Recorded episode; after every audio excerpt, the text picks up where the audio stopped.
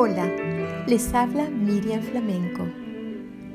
¿Será que hoy necesitas detenerte un poco antes de avanzar porque tal vez estás yendo demasiado rápido y el estrés te está dominando?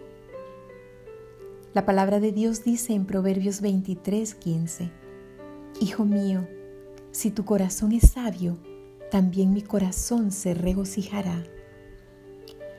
Hay momentos en la vida en que detenerte significa avanzar, porque muchas veces necesitas saber dónde estás y hacia dónde quieres llegar. Detente para escuchar la voz de Dios a través de su palabra, y eso te hará sabio para elegir el camino correcto, lo cual llenará de gozo el corazón de Dios. Toma tiempo para detenerte, y mirando hacia adelante podrás avanzar seguro con la dirección de Dios regocíjate en Él y avanza sabiamente.